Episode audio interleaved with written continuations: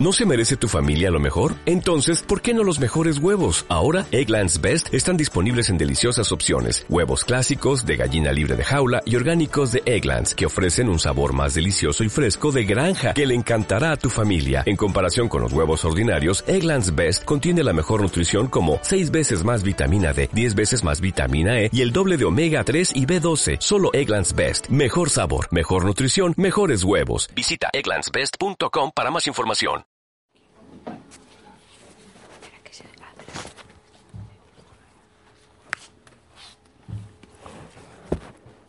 Cuentan que Mahatma Gandhi, cuentan que Mahatma Gandhi cuando era estudiante eh, estaba sorprendido por el mensaje de los evangelios, a tal punto que quería conocer ese mensaje que era muy diferente a lo que había escuchado en el hinduismo, el mensaje de Jesús. Así que se acercó a una iglesia cristiana y en algunas iglesias, depende del tamaño, hay personas que son eh, ujieres o son personas que eh, acomodan a las personas en, lugares. Cuando entró él, al ver su color de piel, al ver su aspecto, eh, le dijeron, por favor, busque gente de, su propia raza y cultura para adorar a Dios.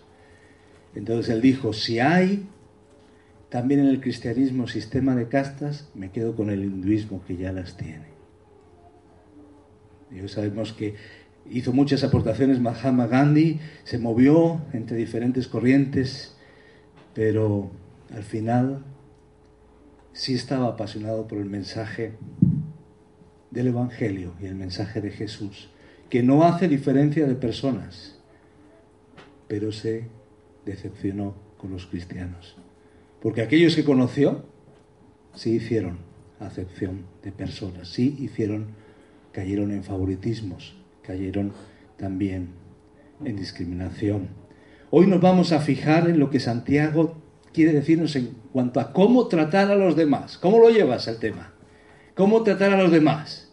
Los amigos guay, los padres, o podemos decirlo al revés, ¿verdad? También.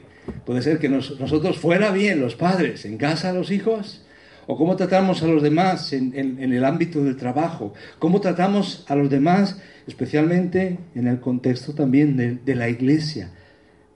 La verdad es que los mayores problemas que tenemos, no sé si estaréis de acuerdo conmigo, los mayores problemas, los tuyos y los míos, suelen ser con personas. Suelen ser con personas. Hay problemas con dinero, hay problemas con trabajo, falta de trabajo, pero la mayor parte de problemas tiene que ver con relaciones personales que sí me dijo, que no me miró, que no me trata como yo debería ser, con, lo bueno que soy. Eh, tantas situaciones que se dan, ¿verdad? Podemos bromear, podemos eh, ironizar al respecto, pero podríamos decir eso, cada uno de nosotros. ¿Cómo llevarnos bien con los demás? Ay, vivir arriba con nuestros seres queridos, decimos, allá arriba será la gloria. Pero morar aquí abajo con los que conocemos es otra historia. ¿Verdad? Suena pareado, ¿verdad? Pero ahí está. Una cosa es el cielo y otra cosa es la tierra.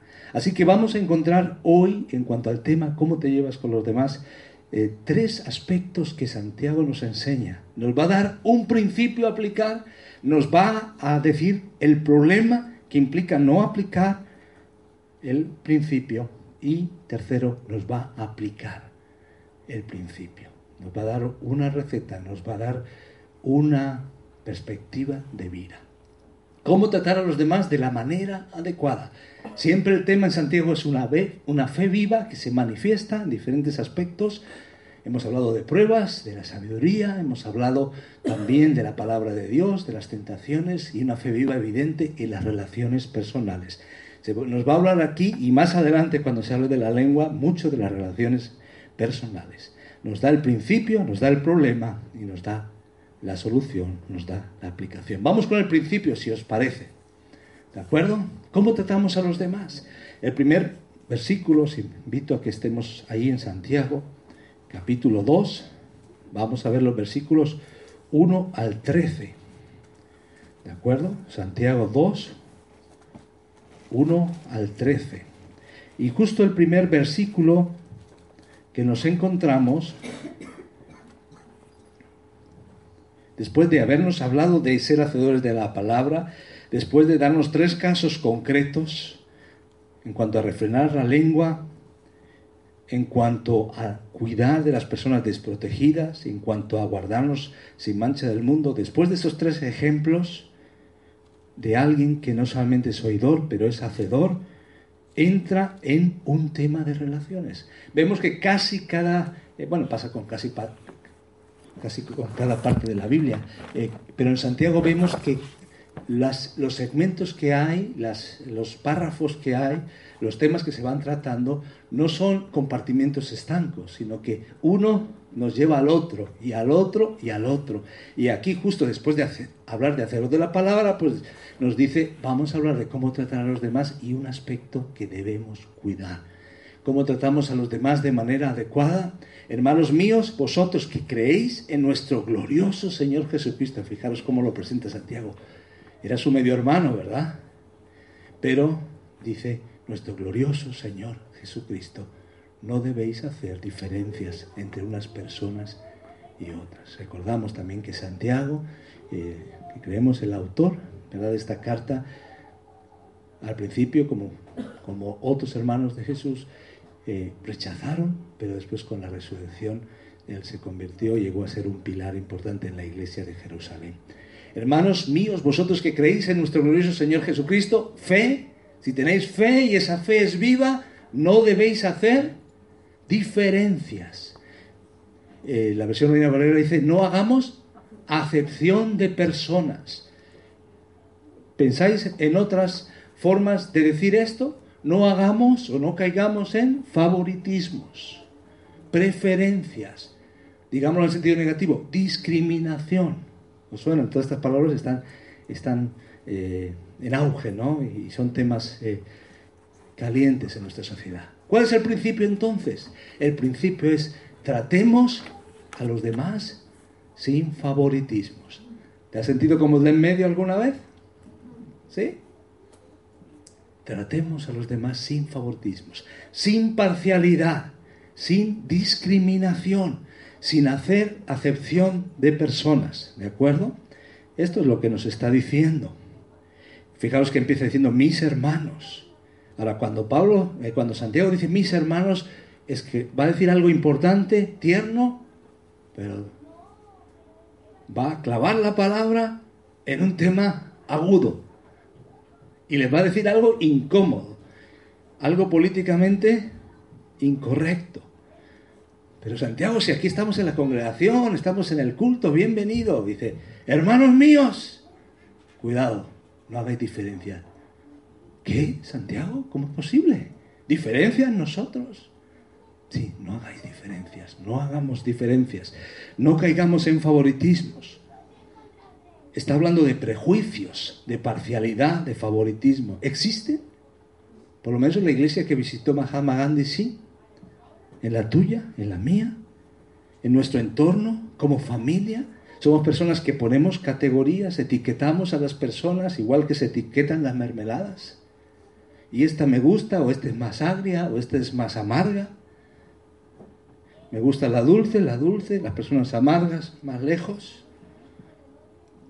Así empieza. Eh, una de las versiones habla de esnovismo. No seáis snobs. Las personas que se creen una élite, que son los mejores, ¿verdad? Y lo demás, oh, pues no, lo que dices, no seas un snob. Alguien cuya nariz está por encima de los demás, ¿verdad? Lo que se ve es la nariz cuando estás mirando de reojo a, los otros, ¿verdad? La palabra que se usa aquí eh, concretamente para hablar de favoritismos o acepción de personas está compuesta de dos palabras eh, en griego. La palabra recibir o, levantar y la palabra cara. Levantar la cara. Y uno dice, ¿qué, ¿qué significa eso? La idea es ponerle la cara agradable a un tipo de personas y no ponerle la misma cara a otros. Que en principio no está mal y uno ve en pasajes donde se dice eh, que tratemos a las personas, eh, bueno, dándoles el beneficio de la duda. En principio, pongámosle buena cara, pero llegó un momento en que esto se convirtió eh, en algo negativo, ¿verdad? Entonces es mirar a las personas y tratarlas por cómo se ven, por su fachada. ¿Viste bien? ¿O es de los míos? ¿O piensa como los míos en su ideología? ¿O es culturalmente como los míos? Bienvenido. ¿Es diferente? Vete para ahí, por ahí, vete por ahí, ¿verdad? Eso puede pasar. Así que esta idea es clara en Santiago. No hagamos eso, no levantemos la cara, no pongamos al otro en nuestro mejor trato por cómo lo vemos, ¿verdad? No a los juicios superficiales, no hagas eso. No aceptes a la gente basada en, basado en juicios superficiales. El Evangelio, la buena noticia del Evangelio nos dice que no aceptemos a las personas basados en su apariencia exterior. El Evangelio es para todo tipo de personas. Las buenas noticias de Jesús alcanzaban al ladrón de la cruz, alcanzaban a unos griegos que pasaban por ahí, ¿verdad? No eran judíos, alcanzaban a la mujer samaritana, alcanzaban a la mujer pecadora a punto de ser apedreada y te alcanzan a ti y a mí. ¿Verdad? ¿O soy yo mejor o eres tú mejor? No, ¿verdad? El Evangelio dice, nunca trates de una manera diferente por la apariencia exterior. Pero es una enfermedad de nuestros tiempos, ¿no? Y cuidado porque esto se puede meter en nuestra iglesia, en las iglesias. De hecho, en la religión. Porque la religión es la forma de llegar a Dios. Y si aplicamos criterios externos de espiritualidad, pues al final vamos a ver cómo os parece la persona cómo aparenta, así la voy a tratar. Siempre recordaré a esta chica, Susan, a 14 años. Yo no había visto una chica punky tan punky, ¿verdad? Con su cresta, con su cara pintada, bien pintada, con eh, todo lo que llevaba, sus accesorios, atuendos. Eh, yo creo que si se pesaban todos los atuendos de metal, pues eh, eran varios kilos de, de, púas y de pinchos. Pero me di cuenta que yo con mis 16 años también podía tener prejuicios. Imagínate cualquier persona que pueda entrar por esta puerta, con cualquier conducta, comportamiento, cultura. La trampa es que muchas veces confundimos las cosas. Aceptación de la persona con aceptación de la conducta. Podemos rechazar la conducta. Puede haber cosas que, y no estoy hablando aquí de modas, pero ya de otras prácticas. Pero entra personas con sus eh, ideas, pensamientos, formas de entender la sexualidad, formas de entender la vida no son como yo, no son como nosotros. Estamos dispuestas a aceptarlas. Así que esto es de lo que nos dice, pero queremos escarbar un poquito más. Y para escarbar un poquito más queremos preguntarnos hasta qué punto afecta la discriminación. Bueno, descubramos algunas áreas comunes de discriminación. ¿Os parece? La apariencia. ¿Pensáis que esto afecta? Voy a pedir que levantéis la mano a ¿Cuántos consideráis bastante importante a la hora de tratar con alguien? No digo que le tratéis mejor por la apariencia, pero que, realmente sois visuales y la apariencia os importa mucho. Más chicas que chicos, pero algunos chicos también, ¿verdad? Bueno, eh, la apariencia. A veces discriminamos debido a la apariencia. ¿Sabéis? Eh, vivimos en un mundo donde la belleza lo es todo. Y hay gente que lo ha entendido tan mal que cada semana se opera algo. ¿verdad? Sí, se quita una arruga, se pone otra, eh, se cambian los labios, la cintura, lo, que puedan cambiarse, ¿verdad? Eh, pero la apariencia no lo es todo. Si eres un niño guapo, una chica guapa, una chica linda, que dirían en América Latina, lo tienes hecho. Si eres normal del montón, Lo siento. Mala suerte. Juzgamos a las personas por su apariencia. Esto es en la sociedad, ¿verdad? Cómo se ven, cómo se visten. Eh, algunos hicieron un experimento con excursionistas, con, personas en algunos países se practica o se practicaba mucho esto del autostop.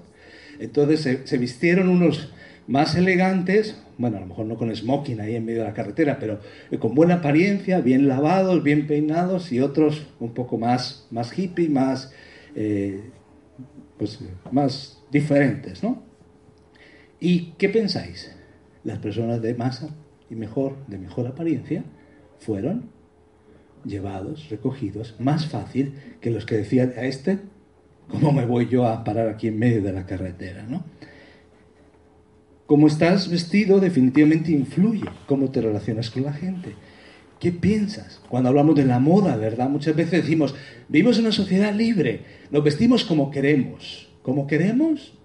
Un jamón. No nos vestimos como queremos, porque decimos, yo soy diferente, pero tengo que ser tan diferente como aquel, como aquel y como aquel. Y al final todos si pantalón campana toca, pantalón campana toca. Si pantalón estrecho de tubo toca, pues eh, pantalón estrecho. Y así, así van las modas. Lo bueno es que las modas se repiten, entonces puedes abrir tu armario y decir, esto de los 60 me lo puedo poner hoy, ¿verdad? Pero al día siguiente tienes que ver si la moda ya cambió, ¿verdad? Vestimos para vernos eh, mejor, para ser personas de eh, éxito. Aunque quizás algunos de vosotros tenéis la filosofía de aquel que dijo, yo me pongo lo que no me pica. Es decir, lo que es cómodo. Y algunos, algunos quizás eh, pueden ser más así. Pero fíjate, juzgamos por la apariencia, ¿verdad? Vamos a ver otro área, otro área. Ascendencia, mis ancestros, de dónde vengo, de qué tipo de familia. Aquí estamos hablando de raza, nacionalidad, origen étnico origen étnico. ¿Pensáis que esto ocurre en nuestro país? Afecta. No estábamos acostumbrados hace unas décadas a personas de otras razas. Mi madre me cuenta que cuando llegó a España, madre colombiana, casada con un español, cruza de Colombia a Jamaica, de Jamaica, era más barato en barco, con todas sus cosas, viajan hasta España, llegan a España y llega a uno de los pueblos de Galicia, porque mi padre era uno de, esos gallegos que emigraron. Y una de las frases que me dice mi madre que eh, decía eh, la madre de mi padre, mi abuela, era de repente con extrañeza, he visto un negro. Porque era algo que no era, no era nada común. Ahora esto ha cambiado, eh, pero aún así, diferentes culturas, nacionalismos, España, por ejemplo. Algunos dicen somos españoles, pero poco se dice. Soy vasco, soy catalán, soy de mi tierra. Y muchas veces se miran mal unos a otros, dependiendo. Esto ocurre hoy. En esto que se llama Europa, donde todos queremos ser europeos, hay muchos que quieren ser muy nacionalistas, muy, muy suyos, ¿verdad? Así que la ascendencia, el origen étnico afecta de un lado y de otro.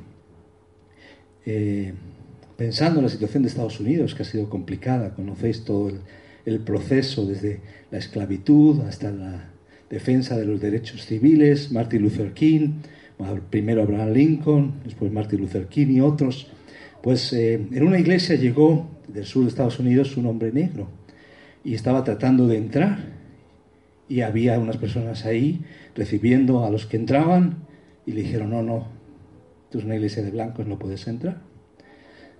Así que fue al pastor y el pastor le dice, pues, es un tema sobre el que tienes que orar, pregúntale a Dios sobre el tema. Tres semanas más tarde el pastor le vio y le preguntó, ¿has hablado con el Señor sobre este asunto? Y este hombre negro dijo, sí.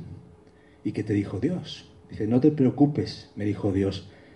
yo también he estado tratando de entrar en esa iglesia en los últimos 20 años y tampoco me han dejado ascendencia. La raza, la raza influye definitivamente eh, y nuestra forma de ver las cosas. Pero son las únicas formas de discriminación. Vamos al siguiente. La edad. Ay, la edad. ¿Todavía puedes decir tu edad en alto? Bueno, eso va... Muy bien. Y la pregunta es, ¿puedes decir tu edad y que sea verdad en alto? Muy bien, muy bien, muy bien. Pues eh, aquí estamos hablando de la edad. A veces somos demasiado jóvenes, a veces somos demasiado viejos, a veces hemos perdido el tren para muchas cosas, a veces sentimos que nunca llegó. Eh, esto es para todos. A lo mejor los jóvenes dicen, yo no discrimino, yo trato a todos mis colegas igual. Pero de repente cuando ves a otra persona dice, ha venido un viejo. Y a lo mejor ese viejo es el padre, ¿verdad? O el tío. Esa persona es vieja. O este es un joven, no tiene madurez. Eh, es un, bueno, un pollito, ¿verdad? Acaba de salir del cascarón, no, no, no sabe nada de la vida. Podemos discriminar por la edad. A veces ocurre eso. Eres demasiado joven o demasiado viejo. Vamos a ver otra discriminación. Los logros, las personas que han hecho grandes cosas en la vida. ¿Qué has hecho en la vida? ¿Cuánto has estudiado? ¿Cuánto has viajado? ¿Cuánto has hecho aquí y has hecho allá? Hay personas que eh, miran tu currículum para valorarte y saludarte. Nuestra sociedad ensalza a los ganadores y se olvida de los perdedores, aunque eso es muy relativo, ¿verdad? En un minuto te hacen un héroe y al minuto siguiente te convierten en un cero a la izquierda el éxito y el estatus se convierten en palabras claves. Ojo, creo que tenemos que preocuparnos por la creciente conciencia o tendencia, aún dentro de las iglesias, a dar lugar a la fama y la celebridad en el cristianismo. No sé si estáis de acuerdo. Ay, es que aquel cantante, no puedo decir, es que me bendice. Pero hay gente que pega el grito de fan como si fueran los Beatles, ¿verdad? Y, se derriten delante de la persona. Es una persona normal y llega delante de ti y le pide el autógrafo igual, cayéndosele la baba, los sudores y todo, eh, porque es una persona famosa, ¿verdad? La fama, la celebridad. O también puede ser aquel predicador y lo ven y eh, endiosamos a las personas a veces. Puede pasar. Con autores, con libros, con, personas, ¿verdad? Tengamos cuidado, los logros. Y cuidado, no pidamos un tratamiento especial, ¿verdad? Por eso yo prefiero, a mí me gusta como medio de comunicación en el cual trabajo la, radio, porque ahí nadie te ve. Después se pueden decepcionar eh, con tu voz o no. Ay, yo pensé que usted era de otra forma. No importa pero por lo menos no te ven, ni te endiosan, ni te bajan del pedestal, ¿verdad? Edad, logros. Vamos, otro más, y este aparece en el pasaje. Posesiones y riqueza. ¿Qué os parece aquí? ¿El hombre más rico del mundo? Por lo menos en cuanto a millones de dinero, y alguien que no sabemos el nombre, que sus zapatos están gastados y que ha encontrado el mejor hotel en un lugar apoyado en unos ladrillos, en una pared. La riqueza es una distinción común. Juzgamos a las personas por su riqueza, sean ricos o pobres, su situación económica. A veces decidimos cambiar de coche porque el vecino cambió de coche. ¿Qué actitud tenemos con las personas que ganan más dinero que nosotros? ¿Qué actitud tenemos con las personas que ganan menos que nosotros? Hay que hacernos las dos preguntas. ¿Si gana más o si gana menos? ¿Cómo le veo? ¿Cuándo le busco? ¿Para qué le busco? ¿Con qué interés? Porque esto es lo que aparece aquí, en este pasaje, a partir del versículo 2. Posiciones eh, y riqueza. Bueno, quedémonos en el anterior todavía, pero eh, leamos el versículo 2. El principio es no hacer diferencias, no discriminación, no acepción de personas. Porque si en vuestra congregación entra un hombre con anillo de oro y con ropa espléndida, y también entra un pobre con vestido andrajoso, y miráis con agrado al que trae la ropa espléndida, y le decís, siéntate tú aquí, en buen lugar, y decís al pobre, estate tú allí en pie, o siéntate aquí, bajo mi estrado, ¿no hacéis distinciones entre vosotros mismos y venís a ser jueces con malos pensamientos? Santiago le puedes acusar de muchas cosas, pero de, que no sea directo, no. Ahí va. Como Jesús también. Ahí está, posesiones, riqueza, nos afectan. Aquí podríamos llamar el caso de Santiago el caso del ujier miope, del, del acomodador cegato de la iglesia, porque solo miró por la apariencia y se desvivió por aquel que era rico, ven, siéntate aquí delante, y el otro, vete tú, para aquí, lejos o aquí, a mis pies. Nos puede pasar. Y sobre todo en ese tiempo, donde muchos de los cristianos pues e, eran pobres. El Evangelio ha llegado a, cada lugar de la sociedad y también en tiempos de Roma también hubieron eh, personas importantes de la sociedad que se convirtieron. Pero aquí aparecen, fijaros, eh, de repente vosotros que en general no tenéis mucho dinero, aparece un rico y os derretís por el rico. Y le dice, tenéis anillos eh, si le veis con anillos eh, de oro, si aparece ahí con anillos de, oro, realmente está diciendo literalmente, aparece en el idioma original, eh, como dedos de oro. Tiene tanto oro que es dedos de oro. Podríamos decir hasta cuello de oro, ¿verdad? Persona que tiene tantas cadenas que le cuelgan por todos lados de oro. ¿Sabéis que había personas que cortaban joyas y las cosían en sus ropas? También había personas que para demostrar su estatus alquilaban joyas.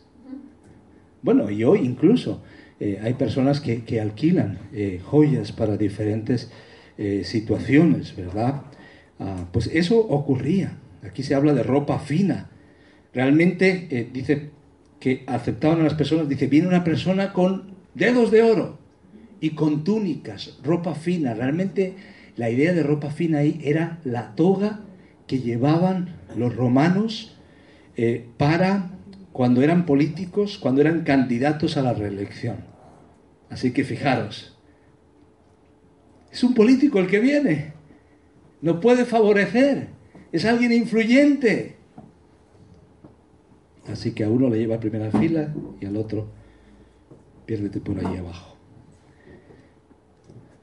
¿Algo más? ¿Podría haber otras? Pensamos en el Día de la Mujer la mujer es discriminada en muchos ámbitos de la sociedad. No recibe el mismo salario que el hombre y a veces eh, puede ser discriminada. Por religión, por religión podemos también sentirnos discriminados. O vivimos en una sociedad ahora complicada, ¿verdad? Una sociedad eh, bastante complicada. Eh, el tema de guerra de religiones no es nuevo. En Europa hubo guerra de religiones, sangrientas. Pero también hoy me pregunto, no sé, España se ha convertido en muy cosmopolita, pero yo siempre eh, recuerdo dos, ciudades donde de, repente me doy cuenta que todavía a lo mejor tengo prejuicios. Llego a Londres, súper cosmopolita, las personas con sus turbantes, ¿verdad? Uno piensa que te van a llevar eh, en una alfombra a un sitio, al final te das cuenta que es un taxista, que simplemente desde la India o Pakistán, pero son otras culturas, otras realidades. Y ves a las personas cuando viajas, dije que viajando se cura mucha de nuestra incultura, ¿verdad? Pero cuando vemos otras personas, eh, a veces podemos, y nosotros principalmente, al haber encontrado la, verdad del Evangelio por la misericordia, de repente creemos que nosotros somos mejores y empezamos a tratar a las personas con desprecio. O quizás, pobrecito, que no tiene la verdad. Así que os animo, ¿verdad? Poder haber discriminación religiosa por cultura, eh, por eh, formas de entender la vida, ideología, aún tendencias sexuales. ¿Sí? Nosotros podemos decir de la Biblia que debemos amar al homosexual igual que amar al, promiscuo heterosexual, pero no amar su práctica, su forma de entender la vida, de entender el sexo. Pero son formas de discriminación, ¿verdad?, que a veces se mezclan. Muy bien, hemos visto ya el principio. Hemos visto áreas de discriminación. Se nos ha dicho de no discriminar, de no hacer favoritismos. Ahora vamos a ver cuál es el problema. Pero ¿qué pasa si yo hago, caigo en favoritismos? ¿Hay algún problema? ¿Qué, Podéis seguirlo ahí en el, bosquejo también. ¿Qué, qué, pasa si, si yo eh, prefiero a unos? Porque fijaros que lo que dice no es simplemente que rechaces, sino que, que prefieres a unos. Se nos está diciendo que en el Evangelio no hay diferencias. Porque si en vuestra congregación hemos leído, ¿verdad? El principio ilustrado, esto ya lo hemos comentado, el anillo de oro, dedos de oro, la ropa espléndida, la túnica, y podemos actuar de una forma u otra, ¿verdad? Ahí está el principio ilustrado. Pero veamos el problema, lo que implica hacer diferencias. Quiero que tú y yo entendamos qué implica hacer diferencias. En primer lugar, mostrar favoritismo es anticristiano. O sea, es lo opuesto a seguir a Jesús, lo opuesto a seguir la Biblia. Aquí vemos la persona, el que se siente rechazado, el que se siente favorito, el que se siente invisible en el juego de la fortuna de la vida, ¿verdad? Hermanos míos, ya lo hemos leído, la fe que, tienen o que tenéis en nuestro glorioso Señor Jesucristo no debe dar lugar a favoritismos, dice la nueva versión internacional. El favoritismo es anticristiano. Hacer diferencias es jugar a ser Dios. Pero el problema es que el Dios verdadero no tiene favoritos. Es sustituir a Dios en su soberanía, porque vamos a ver que Dios también se acerca a los pobres. Mis hermanos, dice, la fe que tienen en nuestro glorioso Señor Jesucristo. Si tu Señor es Jesús y es el glorioso Señor Jesucristo, hacer diferencias no tiene que ver contigo. No puede ser, es incompatible. ¿Verdad? Es lo que nos está diciendo. Dios no juega a los favoritos. Romanos 2.11 se nos dice que Dios no hace favoritismos. También vemos que Jesús trató con dignidad. Pedro tuvo que aprender esta lección eh, cuando tuvo que encontrarse con Cornelio. Dios ama a todos. No importa el menú que tengas, no importa las costumbres que tengas. Para aquellos que eran judíos eso era un palo, ¿verdad? Era complicado. Ah, también Jesús lo ilustró con el tema de los samaritanos. Dios ama a todos. Si hay un lugar donde no debe haber discriminación, es la iglesia del Señor Jesucristo. Amén. Y muchas veces ocurre, y esto es revolucionario.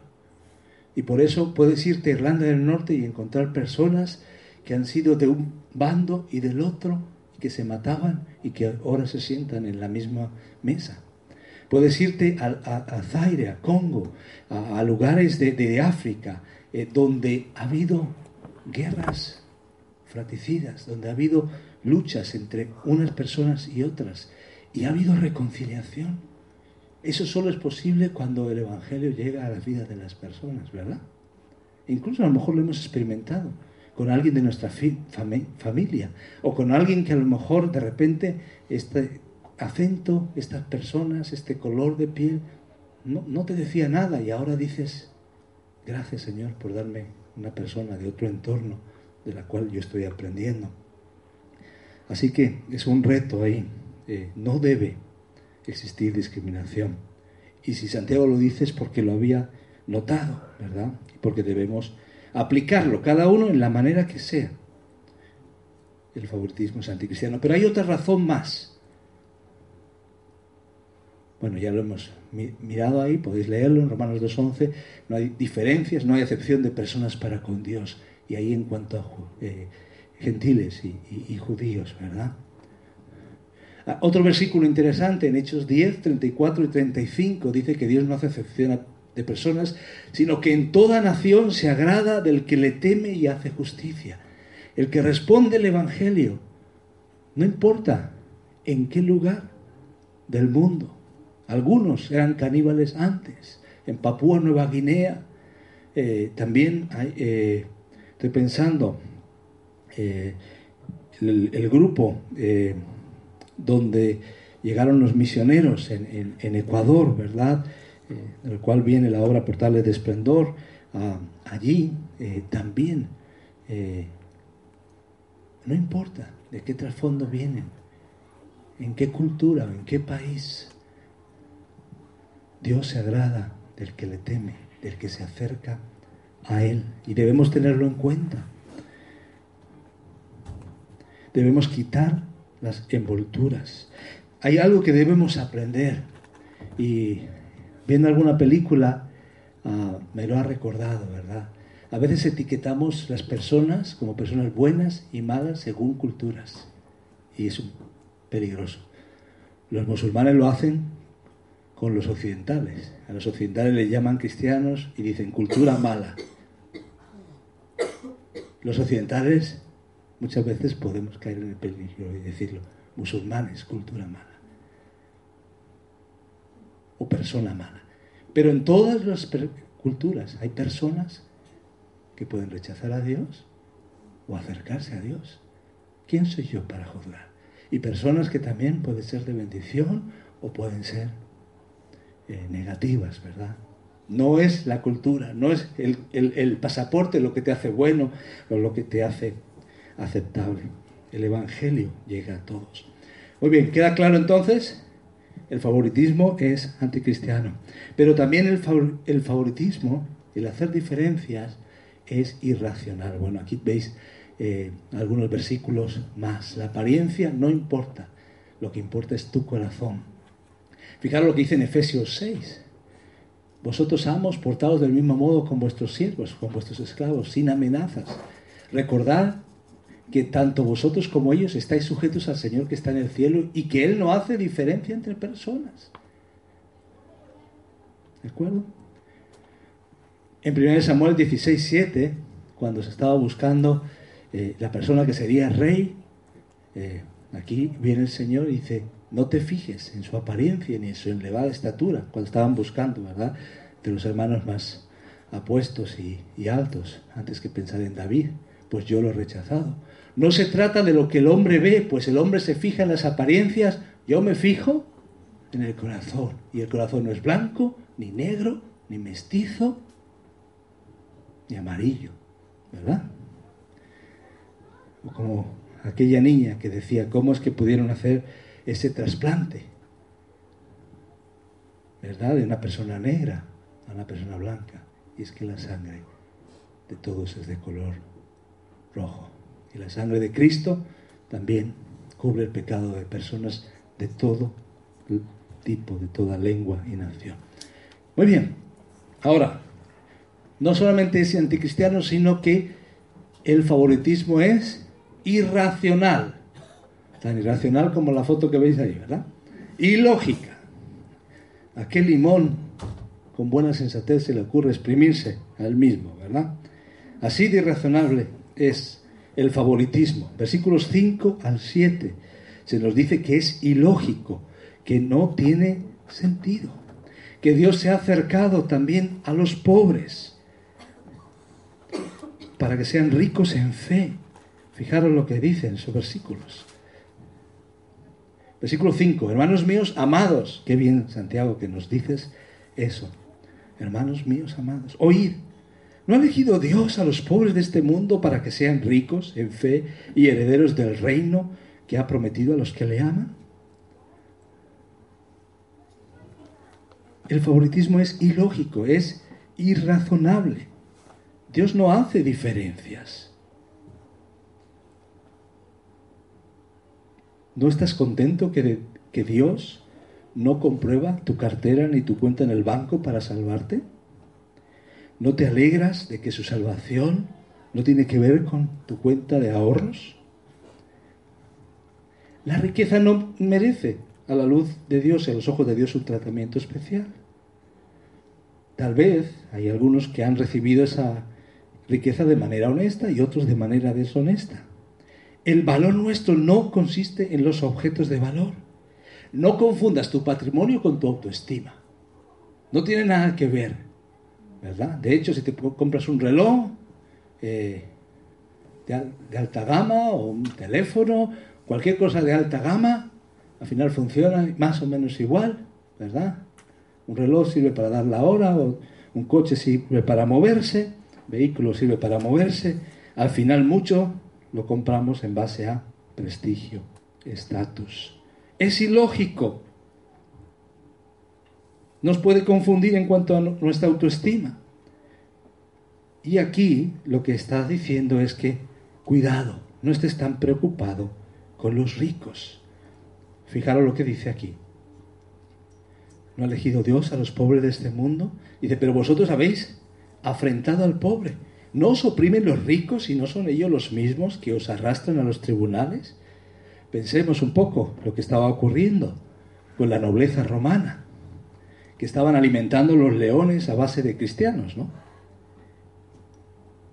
Pues no tiene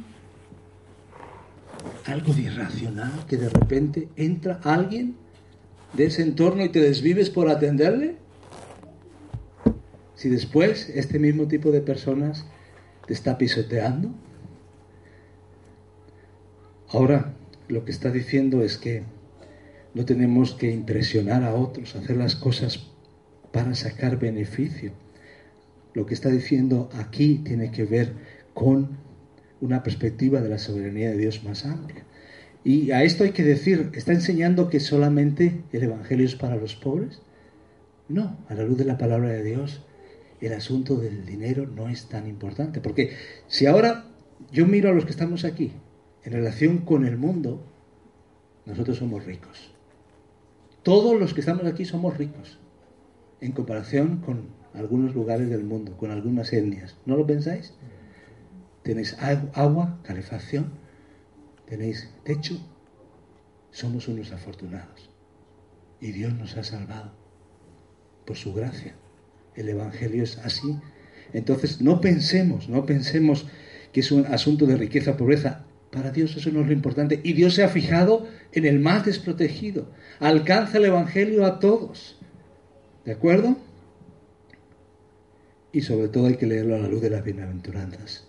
Todos sí necesitamos ser pobres de espíritu, reconocernos incapaces, reconocernos que nosotros no podemos salvarnos a nosotros mismos. Muy bien, hemos visto razones por las cuales no decir no al favoritismo, hemos visto razones por las cuales no discriminar, es totalmente contra Jesús, contra Dios es anticristiano y que más hemos visto es irracional. Pero quizás lo peor de todo, o lo más fuerte de todo, es lo que vemos en el versículo 8.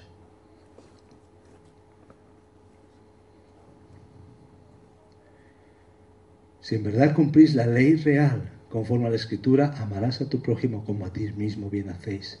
Pero si hacéis acepción de personas, cometéis pecado y quedáis convictos por la ley como transgresores. Muy bien. Ya hemos visto aquí, ¿verdad? Hay algunos detalles más que podríamos eh, eh, comentar, ¿verdad? Pero ahí se ve la contradicción, lo que ya hemos visto, ¿verdad? Pero mostrar favoritismo es también falta de amor, ¿verdad? Fijaros cómo dice, si en verdad cumplís la ley real, conforme a la escritura, ¿en qué se resume? Amarás a Dios y amarás a tu prójimo como a ti mismo. Bien hacéis. Pero si yo hago acepción de personas, discrimino, estoy pecando. Y al final, si incumplo la ley en uno de sus puntos, lo incumplo totalmente. ¿Verdad? Toda la ley se resume en una frase, o en dos, ¿verdad? Amarás a Dios y amarás a tu prójimo como a ti mismo.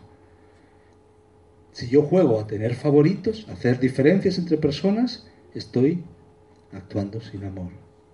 Estoy dándole la espalda a la palabra de Dios. La Biblia dice que la forma en la que nosotros nos relacionamos con otras personas demuestra cuánto amamos a Dios. Lo dice ahí, primera de Juan 4, eh, 20, eh, ¿verdad? Por ejemplo. Si alguno dice yo amo a Dios y aborrece a su hermano, es mentiroso. Pues el que no ama a su hermano, ¿a quien ha visto? ¿Cómo puede amar a Dios? ¿A quien no ha visto? ¿Alguien de aquí aborrece a su hermano?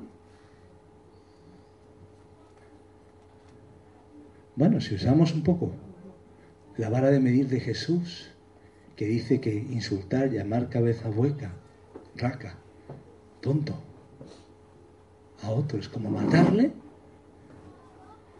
Seguramente hemos, antes de desayunar y después de desayunar, o antes de ayer, o hace unos días, posiblemente, posiblemente, o hemos pensado algo contra la otra persona. No se lo hemos dicho, pero hemos dicho, qué burro es, qué tonto. No se lo he dicho, pero lo he pensado y me he recreado dentro, ¿verdad? ¿Pero qué? Pues ahí al final le he aborrecido, ¿verdad? El favoritismo es falta de amor. Hermanos, no sabemos cómo amar incondicionalmente, pero Dios sí. Lo que sabemos hacer como seres humanos es preferir. Y nos cuesta tratar a todos por igual a los hijos por igual, a las personas por igual, a los padres por igual, a los hermanos en la iglesia por igual. Y dice aquí, si hacéis acepción de personas, pecas. Y quedas convicto por la ley como transgresor de la ley. ¿Cuántas leyes tienes que romper para ser transgresor de la ley? Una. Ya está. ¿Cuántos eslabones tienen que romperse para romper una cadena? Tenemos una cadena ¿Cuántos? Uno. Si hacemos acepción de personas, hemos roto la cadena. No sé si alguna vez habéis entrado a alguna tienda de cosas delicadas y pone, yo lo he encontrado en algunos países, aquí menos, pero si lo rompes, lo pagas. ¿Importa si se rompe un pedazo o mil pedazos? No, lo pagas igual. Después le dices a tu hijo, en casa hablamos, ¿no? Santiago está diciendo que la gente piensa, y aún los cristianos podemos pensar que el favoritismo es un pecado chiquitito, pequeño, de bolsillo, no se ve, no es para tanto. Pero Dios dice, si rompes la regla de Dios, rompes la regla de Dios. Tengamos cuidado porque es un asunto serio, ¿de acuerdo? Y vemos la seriedad, fijaron la seriedad del asunto. Versículo 10 al 13 nos habla de de la seriedad de este asunto. Porque cualquiera que guardare toda la ley pero ofendiera en un punto se hace culpable de todos, porque el que dijo, no cometerás adulterio, fijaros con qué lo compara. También ha dicho, no matarás, fijaros con lo que lo compara. Ahora bien, si no cometes adulterio, pero matas, ya te has hecho transgresor de la ley. Así hablad y así haced, como los que habéis de ser juzgados por la ley de la libertad. Vuelve a introducir este concepto. No es el ritualismo, es la ley de la libertad, la palabra de Dios. Porque juicio sin misericordia se hará con aquel que no hiciere misericordia. Y la misericordia triunfa sobre el juicio. ¿Quién gana al final? La misericordia. Pero si yo juzgo sin misericordia, es la ley de la siembra y la siega. Cuidado. Si no tengo gracia con los demás, eso afecta a cómo me tratan los demás. Muy bien, hemos visto el principio, hemos visto el problema, lo que implica, es irracional, tiene que ver con no amar a las personas, ¿verdad? Y es ilógico, pero queremos terminar con la receta o la aplicación, la prioridad. ¿De acuerdo? Hemos visto el principio, hemos visto los problemas que implican no aplicarlo y la prioridad tratar a los demás a la manera de Dios. Y los próximos minutos, de manera breve, vamos a dar tres aspectos. Pero fijaros lo que dice aquí. ¿Cómo tratar a los demás a la manera de Dios? ¿O cómo tener una iglesia que verdaderamente se ama? Eso es lo que queremos aquí o donde estemos, ¿verdad? La iglesia que sea, que ame al Señor, de hecho, hicieron una encuesta entre unas 10.000 personas de 39 iglesias para ver qué era lo que les hacía estar en la iglesia. Y sabéis, al final no era las comodidades, no era incluso la enseñanza, la enseñanza debe ser importante, que esté la palabra, pero al final era si se, si se amaban o no se amaban. Si me aman o no me aman. Si me aceptan o no me aceptan. Y aquí estamos, en este pueblo, en estos pueblos de la Sierra Norte, dispuestos a aceptar a personas, no importa su condición, y ese es el reto, ¿verdad? Quitar las etiquetas, quitar los embalajes. ¿Cómo lo hacemos? Tres consejos de la parte de la palabra del Señor con los que terminamos. Acepta a todos, o digámoslo de, de otra forma, acepta a cada uno. Acepta a todos es un poco peligroso, porque el todos es como una idea muy amplia. La responsabilidad de todos es la responsabilidad de ninguno.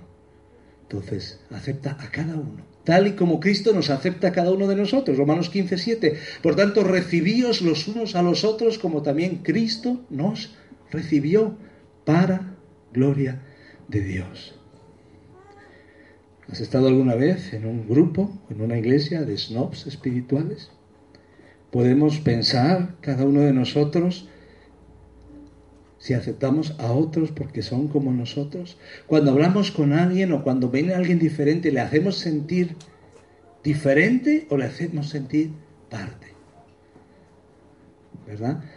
A veces hay que decir la verdad, pero siempre con amor y siempre ganándome el derecho primero. Yo no puedo llegar a una persona con el saldo a cero en el banco de confianza o en números rojos y cantarle las 40 y más en, en nuestro contexto. ¿Y tú quién te crees que eres? Pero cuando has invertido, has servido, has amado, puedes decirle con cariño a la persona cosas siempre para su edificación. Aceptaos los unos a los otros. Queremos como iglesia, como familias, en nuestro entorno familiar cultivar una actitud de aceptación. La iglesia no es un hotel de cinco estrellas para gente exclusiva, es un hospital para pecadores. No es un hotel para santos vestidos para desfile.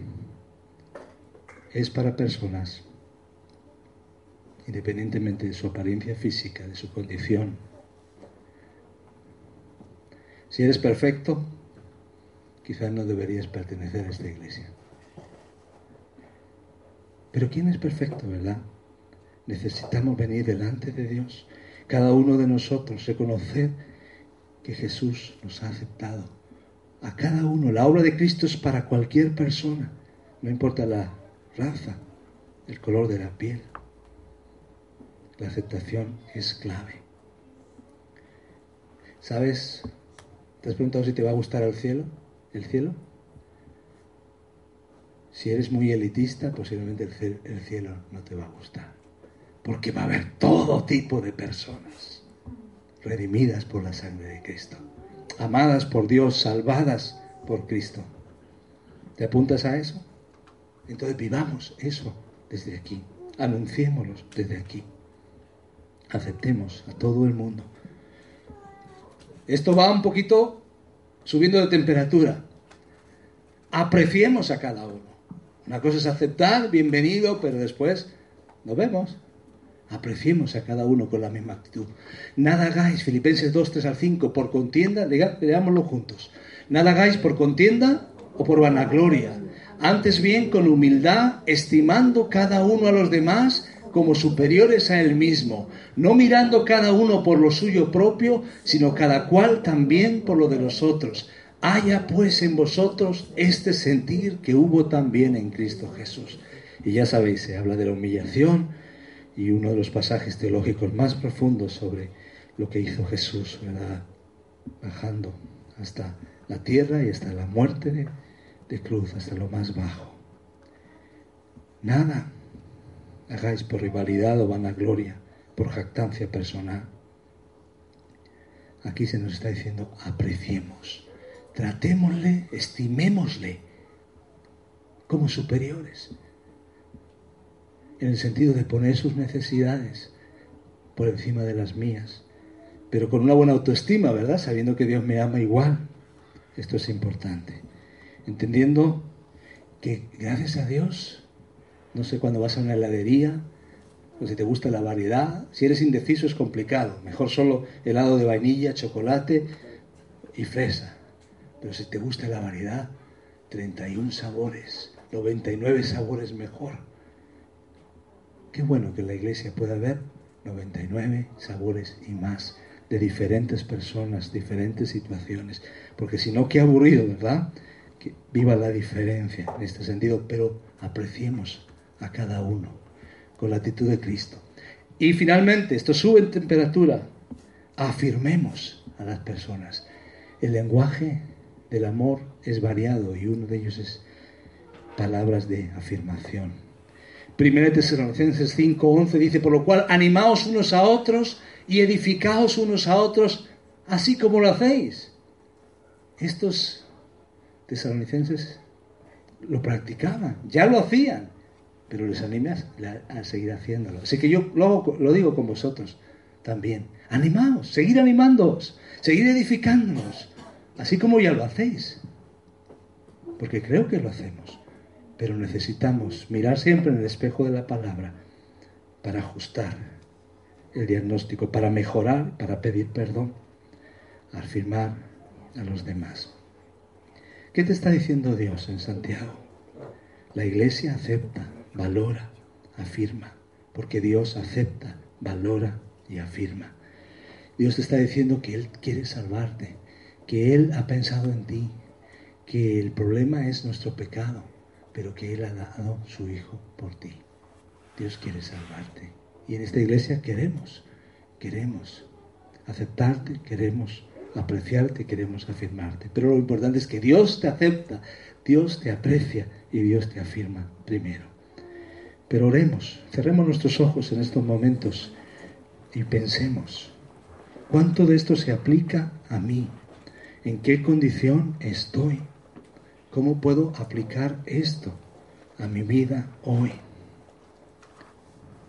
Mientras oramos al Señor podemos pedirle perdón si en algún aspecto he hecho diferencias, si hay algunas personas que me cuestan, si he aborrecido recientemente con mis palabras, con mis pensamientos, si no he amado a mi prójimo como a mí mismo.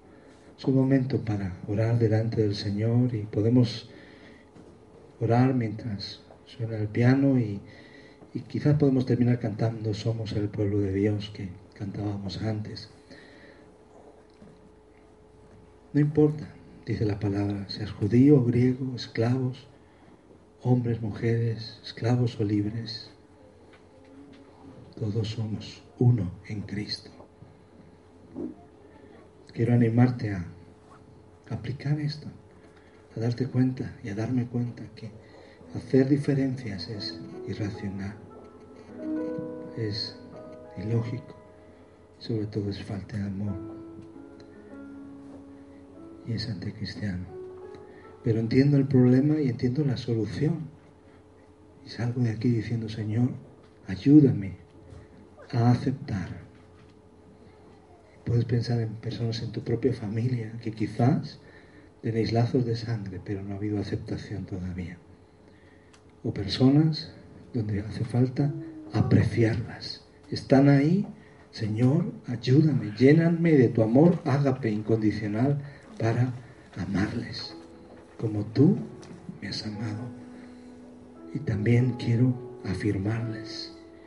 Y pensémoslo con nuestros hijos también que haya disciplina, sí, límites, sí, pero haya aceptación, haya aprecio y lo puedan notar a través de los diferentes lenguajes del amor y afirmación. Y que lo haya en nuestra iglesia, también en nuestra iglesia.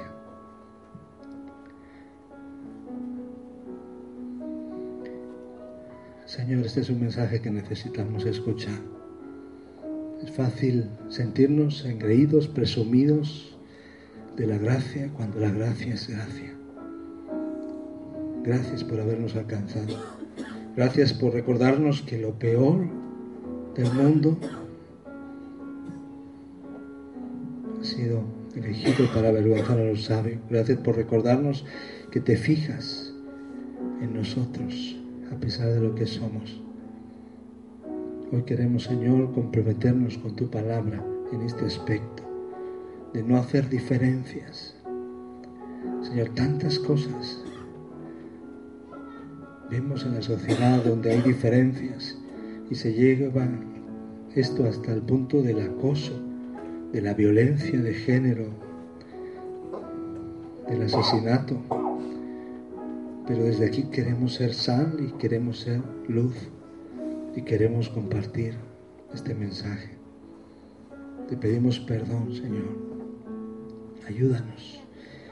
Y gracias por las personas que están con nosotros y también aquellas que hoy están considerando como tú les llamas para salvación y aquellos que nos llamas para seguirte con todas las consecuencias. Gracias Señor.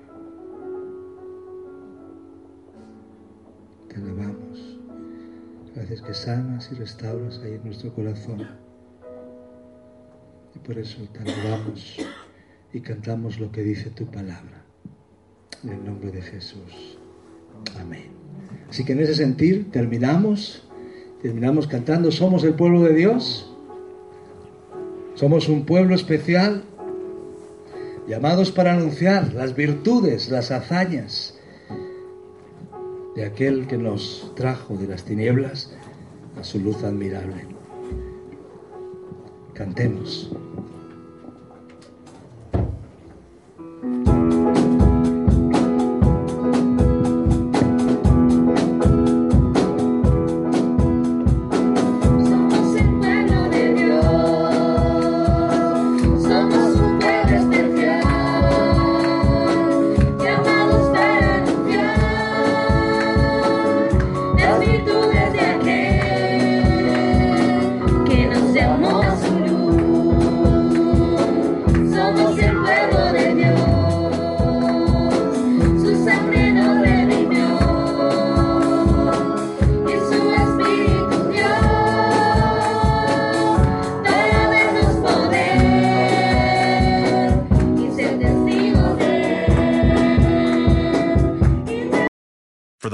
Work hard to ensure their crew can always go the extra mile, and the ones who get in early so everyone can go home on time. There's Granger, offering professional grade supplies backed by product experts so you can quickly and easily find what you need. Plus, you can count on access to a committed team ready to go the extra mile for you. Call, clickgranger.com, or just stop by. Granger, for the ones who get it done.